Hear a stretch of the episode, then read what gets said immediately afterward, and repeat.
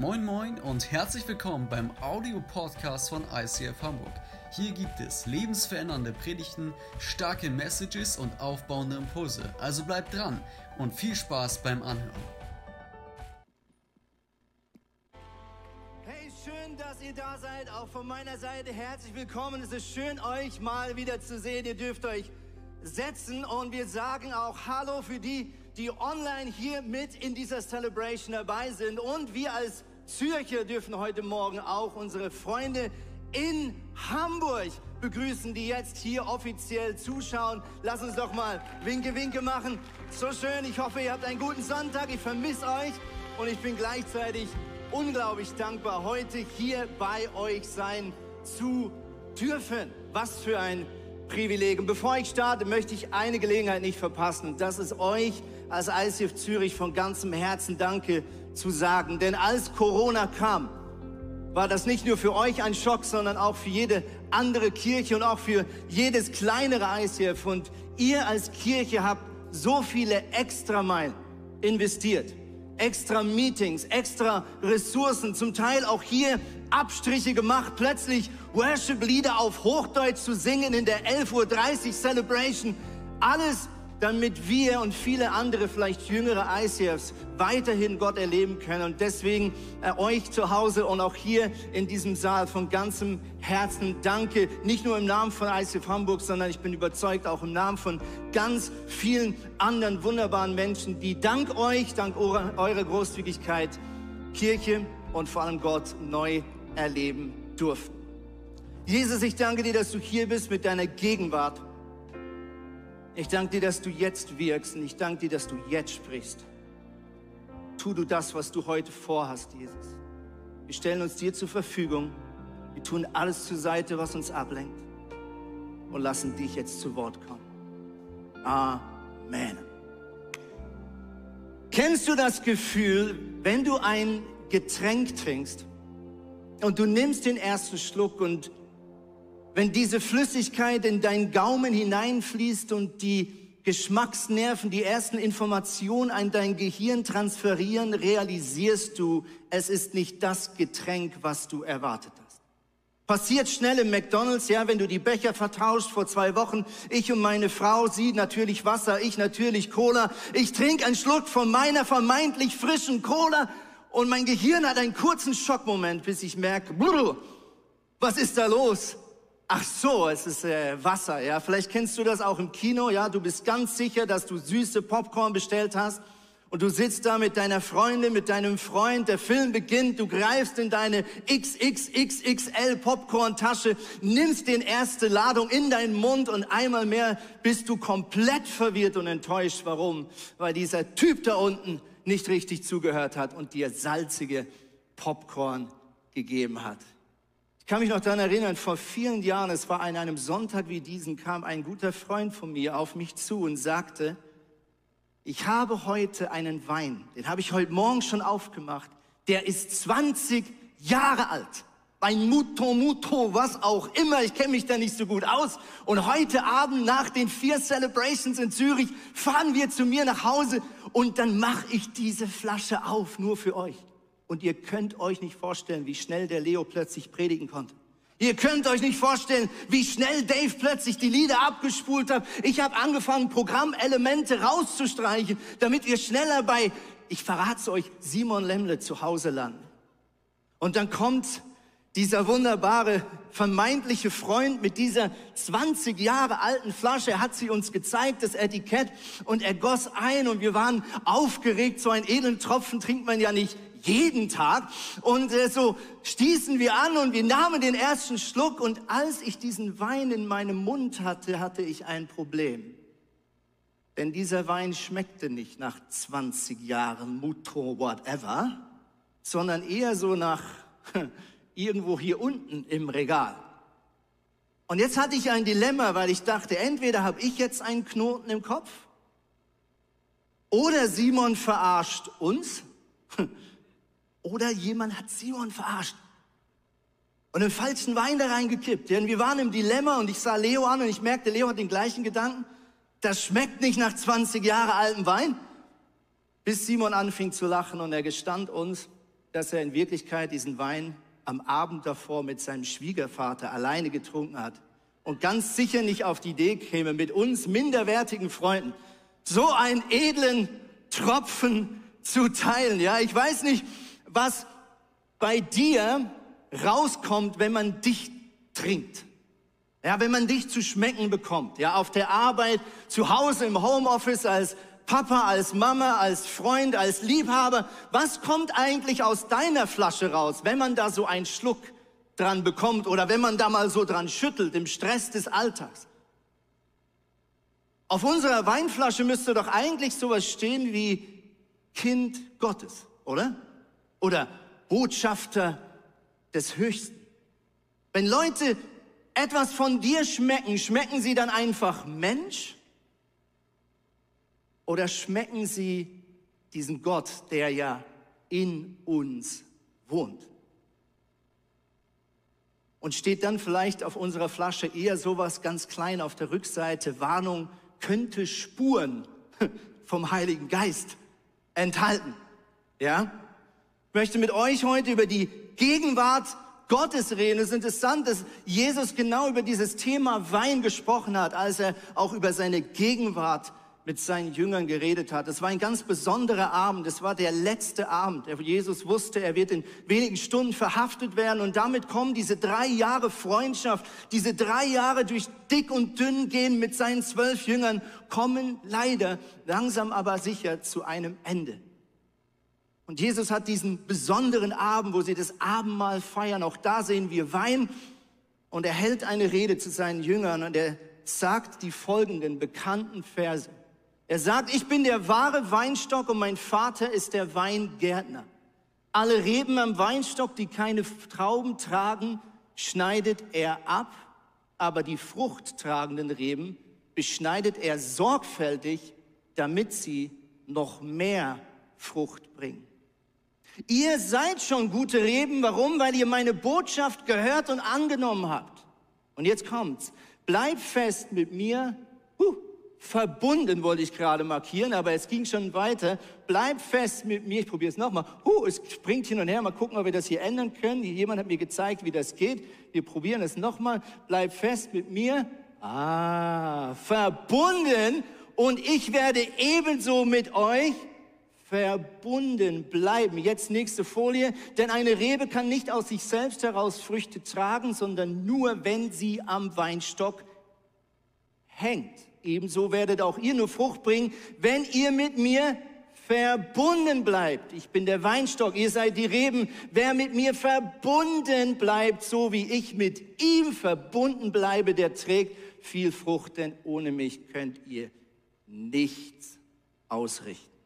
Ist auch eine provokante These, die Jesus hier formuliert. Ich möchte selber eine provokante These hinterher schicken und behaupten, ich glaube, Jesus lädt uns ein, dass wir aufhören, uns von ihm füllen lassen und stattdessen uns mit ihm füllen lassen. Ich glaube, wir müssen aufhören, uns von Gott füllen lassen und stattdessen ihm erlauben, dass er in uns hineinkommt. Was meine ich damit? Ich weiß nicht, ob es dir geht wie mir, aber ich merke, dass ich im Alltag oft eine Mentalität habe, mit Gott umzugehen wie mit einer Tankstelle. Was meine ich damit? Ich wache am Morgen auf, mir fallen all die To-Dos ein, mir fallen die Probleme ein, mir fällt ein Mitarbeiter ein, mir fällt vielleicht meine Ehe ein, mir fallen meine Kinder ein, das Homeoffice, die Schule, das Homeschooling und so weiter und so fort.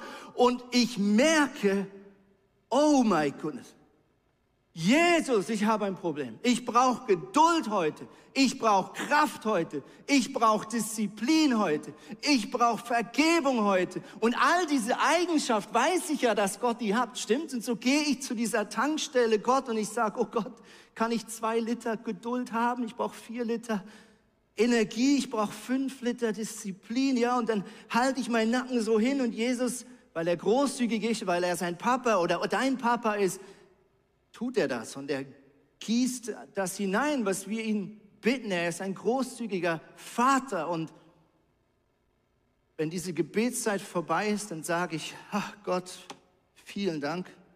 Ich hoffe, es reicht ein paar Stunden. Und dann sitze ich in mein Auto und fahre los. und hoffe, dass ich irgendwie mit dieser Tankstelle durch den Tag komme. Kennst du das? Ich glaube, Jesus hat etwas ganz anderes im Sinn gehabt, als er mit seinen Jüngern über seine Gegenwart gesprochen hat. Ich glaube, Jesus sagt, wie wäre es, wenn wir aufhören, Tankstelle zu spielen? Wie wäre es, wenn ich hier zu deiner Beifahrertür komme und sage, wäre es in Ordnung, wenn wir einfach gemeinsam durch deinen Alltag fahren? Wäre es okay, wenn ich auf deinem Beifahrerplatz als dein Helfer, als dein Unterstützer, als deine bessere Hälfte einfach mit einsteige und dann schauen wir mal, was der Tag so bringt. Ja? Dann ist es eigentlich gar nicht so wichtig, was jetzt noch kommt, weil, naja, ich bin ja mit dabei. Ja, wenn das Gespräch kommt, vor dem du Angst hast, musst du dir keine Sorgen machen, weil ich bin ja mit in diesem Gespräch. Und wenn dir heute Abend langsam die Decke auf den Kopf fällt und du keine Geduld mehr hast für deine Kinder, dann ist das ja auch nicht wirklich schlimm, weil ich bin ja bei dir. Und wir machen das zusammen.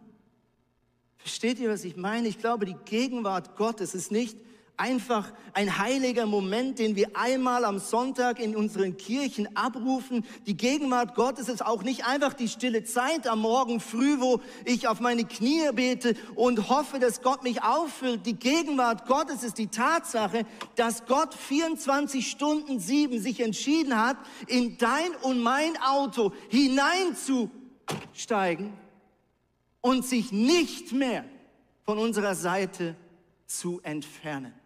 Die Gegenwart Gottes ist nichts anderes als die Tatsache, dass der Heilige Geist, der allmächtige Gott des Universums, sich entschieden hat, in seiner Demut und Güte und Liebe in dich hineinzukommen und von innen nach außen mit dir durchs Leben zu gehen. Wisst ihr, was ich glaube, was gemeint ist mit der Gegenwart Gottes? Ich glaube buchstäblich die Gegenwart Gottes. Das ist nicht eine Floskel. Das ist die Realität. Und die Frage ist nicht, ob Gott da ist. Die Frage ist, ob wir uns diesem Gott, der hier ist, überhaupt bewusst sind. Und ob wir mit ihm rechnen. Und ob wir das nur dann tun, wenn wir etwas für ihn tun oder wenn wir beten oder wenn wir fromme Dinge tun oder ob wir mit dieser Gegenwart Gottes rechnen, wenn wir auf dem Sofa liegen, im Bett liegen, krank sind und einfach nichts tun. Und ich merke, in meinem Leben ist immer wieder ein Muster da, dass ich dann mit der Gegenwart Gottes rechne, wenn ich für Gott aktiv bin. Und ich glaube, dass ein oder andere in diesem Raum oder zu Hause genau das Syndrom kennt. Es ist interessant, dass Jesus in diesem gleichen Abend noch etwas tut. Er redet mit seinen Jüngern und er sagt, ich möchte heute unseren Beziehungsstatus ändern. Jünger waren seine Jünger. Er war ihr Rabbi, ihr Meister. Sie haben ihn auch so genannt. Die, die Jünger haben ihrem Meister zugedient. Und jetzt sagt Jesus die folgenden Zeilen, Johannes 15. Ich nenne euch ab jetzt Freunde und nicht mehr Diener. Denn ein Diener weiß nicht, was sein Herr tut. Ich aber habe euch alles mitgeteilt, was ich von meinem Vater gehört habe. Nicht ihr habt mich erwählt, nein, es ist meine Entscheidung, mein Angebot an euch, sondern ich habe euch erwählt. Ich habe euch dazu bestimmt, zu gehen und Frucht zu tragen. Und auch hier wieder, wie im letzten Vers, Frucht, die Bestand hat. Ich glaube mit anderen Worten, Jesus sagt Folgendes, ich ändere heute meinen Beziehungsstatus. Bisher war ich euer Boss. Und an dem ändert sich ja nichts. Aber Jesus sagt, ich setze noch einen drauf und ich biete euch an, Bromance. Kennt ihr Bromance? So ähnlich wie Romance, nur mit Bro. Jesus sagt, ich werde in wenigen Stunden an dieses Kreuz von Golgatha gehen. Ich werde in wenigen Stunden genau das aus dem Weg räumen, was bisher uns voneinander getrennt hat. Und ich werde mir das nicht nehmen lassen. Ab jetzt die Möglichkeit zu haben, dass wir Freunde sind. Ihr seid nicht mehr nur meine Arbeit, sondern bevor Jesus das ganze zukünftige Reich Gottes in die Hände seiner zwölf Jünger gibt, ändert er den Beziehungsstatus. Und er sagt, ich möchte, dass ihr eins wisst, ihr tut das als meine Freunde. Und ich möchte, dass ihr das tut als meine Freunde. Ich möchte nicht, dass ihr rausgeht wie Knechte, sondern ich möchte, dass ihr euer Leben investiert als Liebhaber. Es ist interessant, dass ein Arbeiter auch viele To-Dos tut. Aber ich glaube, ein Liebhaber geht immer einen Schritt weiter. Ich weiß noch, letzten Herbst waren wir in den Ferien als Familie und mein bester Mitarbeiter, aber auch sehr guter Freund hatte sehr viele To-Dos, weil ich im Urlaub war. Ja, all meine Dinge landeten auf seinem Schreibtisch und ich wusste, der Chris, der muss vieles, vieles, vieles jetzt tun, damit ich Ferien machen kann. Und irgendwann war Donnerstag und wir waren wieder am Flughafen und ich war auf dem Weg zurück und er schrieb mir, kann ich euch abholen am Flughafen? Im Wissen, dass Chris für das erstmal eine Stunde mit öffentlichen Verkehrsmitteln zu uns nach Hause muss, das Auto holen, um wieder dreiviertel Stunde zurück zum Flughafen zu fahren, um uns abzuholen. Und ich war so berührt, weil ich gemerkt habe, Chris denkt nicht wie ein Arbeiter, sondern wie ein Liebhaber. Und wir sehen das so schön in einer Geschichte, die sehr bekannt ist und sehr umstritten ist. Es geht um Maria und Martha. Das sind zwei Schwestern und Maria und Martha sind gute Freunde von Jesus und seinen Jüngern. Und immer mal wieder, wenn Jesus so ein bisschen eine Pause brauchte, dann nahm sich Jesus die Zeit und er zog sich zurück zu seinen Freunden Maria und Martha. Und so kommen sie in dieses Haus dieser zwei Schwestern. Und die Reaktion dieser zwei Frauen könnte nicht unterschiedlicher sein. Ja? Was macht Martha? Martha denkt sich, wow, zwölf hungrige Männerbäuche, ja, plus Jesus. Das ist meine Chance, Jesus meine Liebe zu zeigen und sie stürzt sich in der Küche, sie holt das Gemüse aus dem Kühlschrank und sie fängt an zu schneiden und sie fängt an zu schnippeln und sie fängt an zu kochen, voller Elan. Und was macht ihre blöde Schwester? Die sitzt drüben in dem Wohnzimmer mit Jesus und macht genau nichts. Und ich muss ehrlich sagen, selbst ich fange mich jetzt an aufzuregen über Maria. Martha hat die ganze Arbeit und Maria, die blöde Schwester, hat nichts Besseres zu tun, als einfach mit Jesus abzuhängen.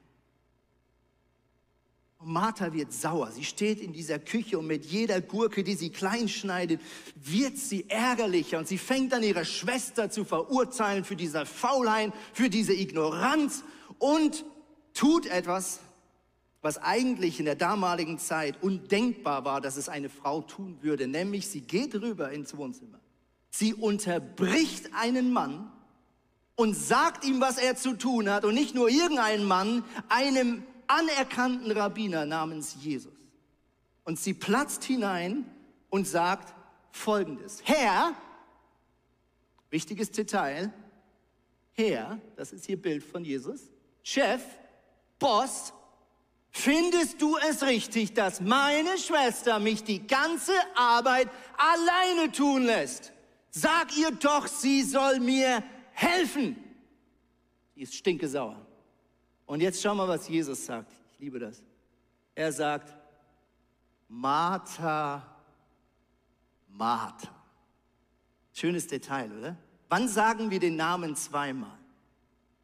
Das sagen wir doch oft, wenn, naja, jemand wieder mal so in seinem Muster läuft, oder? So typisch Martha. Ah, Martha.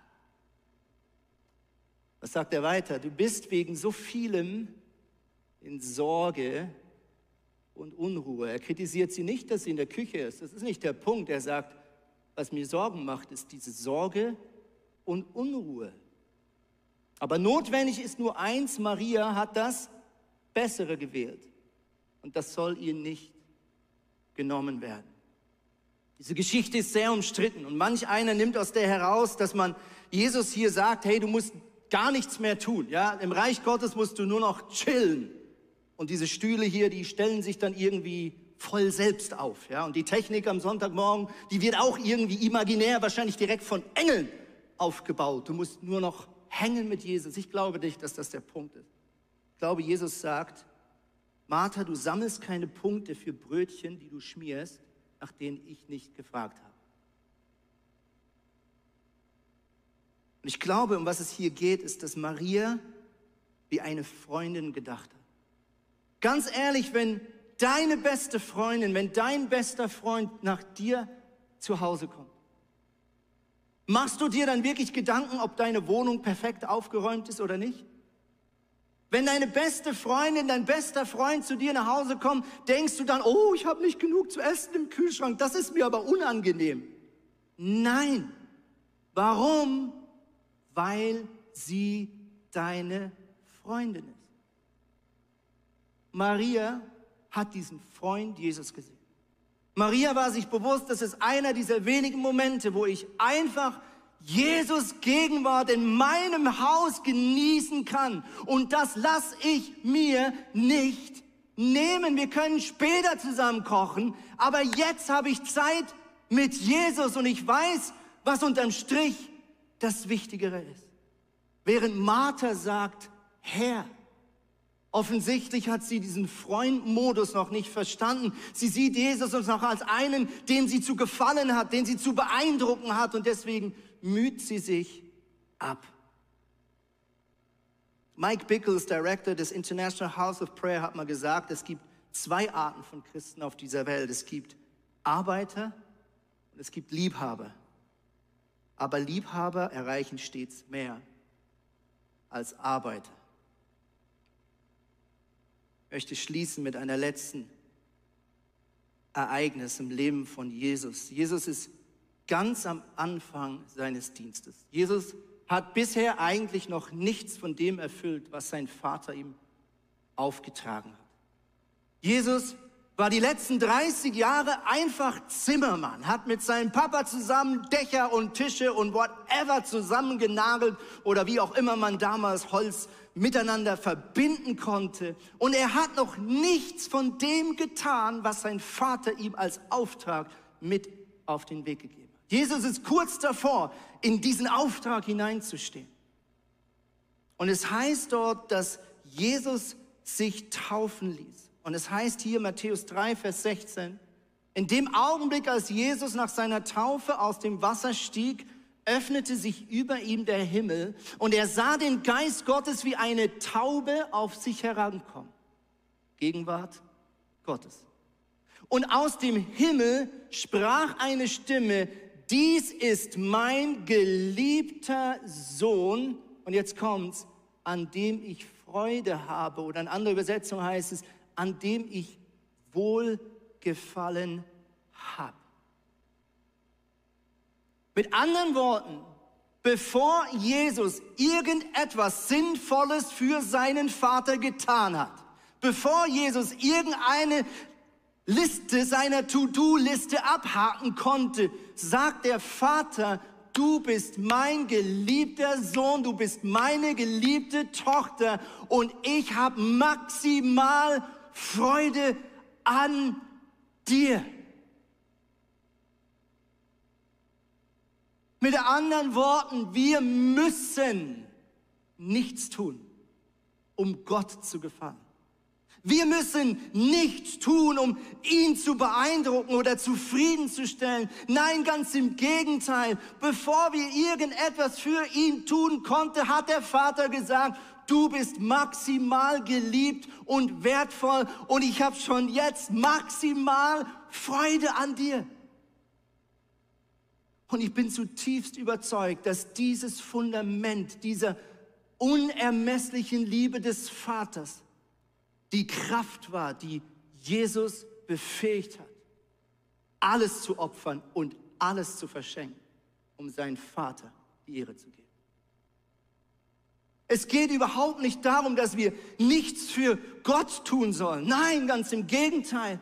Die Frage ist, warum tun wir das, was wir tun für Gott? Tun wir es als Auftragnehmer? Tun wir es als Arbeitnehmer? Tun wir es, um Gott zufriedenzustellen?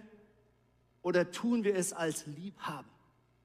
Als eroberte, gedemütigte im positiven Sinne Liebhaber, die sagen, ich bin so geliebt, ich bin so angenommen, ich brauche nichts mehr, ich kann mich verschenken. Und Jesus hat gesagt, niemand hat mehr Liebe als der, der sein Leben lässt für seine Freunde. Diese zwölf Männer, beziehungsweise elf von ihnen, sind alle eines Märtyrertodes gestorben. Nicht aus Leistung, sondern aus tiefer Liebe für Jesus Christus.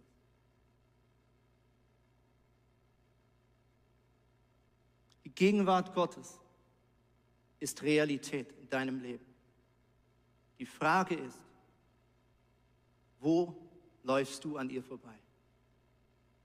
Ich möchte, dass wir einen kurzen Moment einfach die Augen schließen. Und ich möchte, dass wir einen kurzen Moment einfach leise sind. Und dass du jetzt den Heiligen Geist bittest, dir die Augen zu öffnen für Lebensbereiche, für Beziehungsfelder, wo der Heilige Geist noch nicht präsent sein darf, wo du alleine mit deinem Auto durchs Leben fährst.